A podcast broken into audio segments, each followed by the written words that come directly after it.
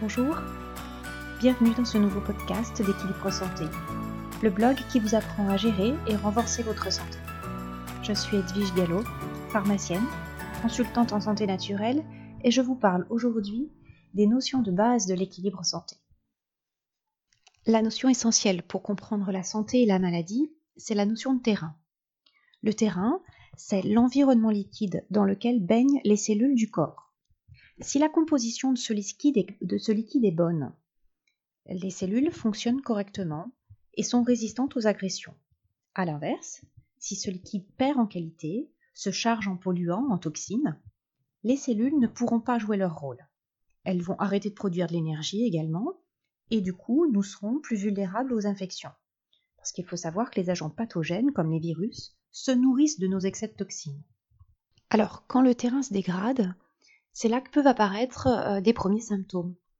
On va avoir euh, des problèmes de peau, euh, on va avoir une toux, des troubles intestinaux.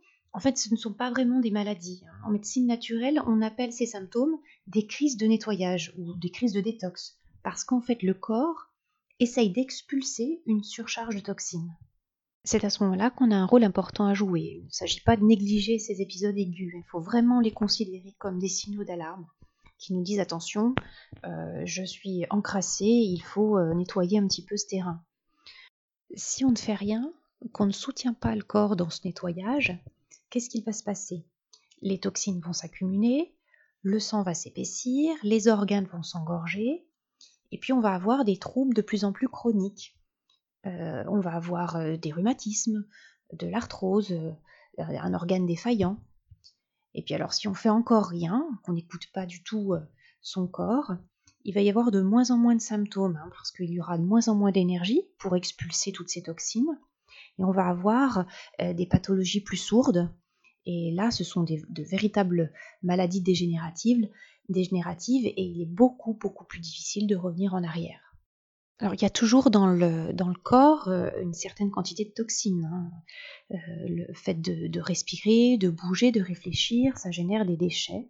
Donc, il y a toujours un peu de, toxines dans le corps. C'est pas très grave hein, parce qu'on est équipé d'un système de nettoyage. Hein. La lymphe va récupérer ces, tous ces déchets, euh, conduire ça au foie, et puis ensuite, ça va être éliminé par, par des organes émonctoriels le rein, les reins, les poumons, les intestins, la peau.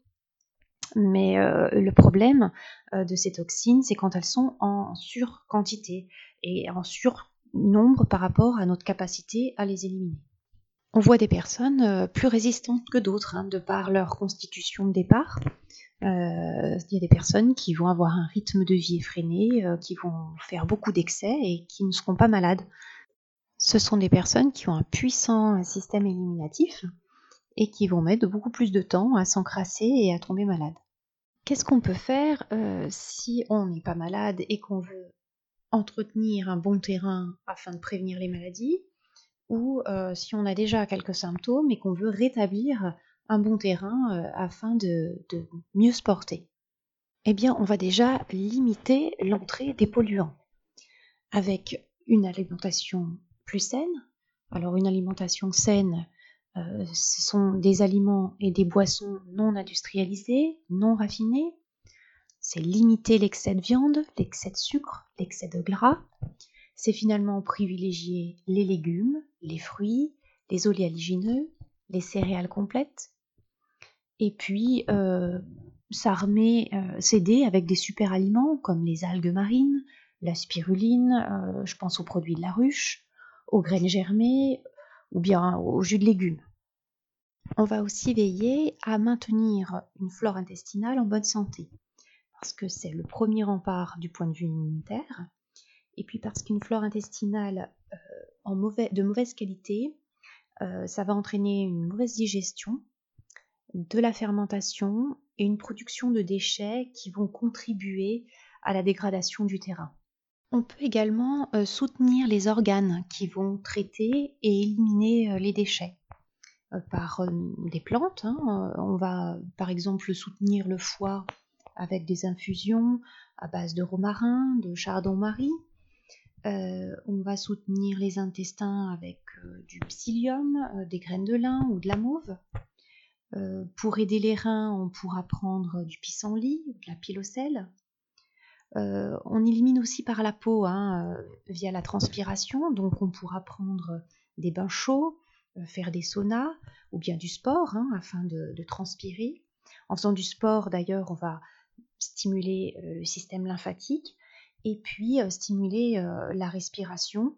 Et on sait que les poumons sont un organe également émonctoire en éliminant les déchets par les gaz.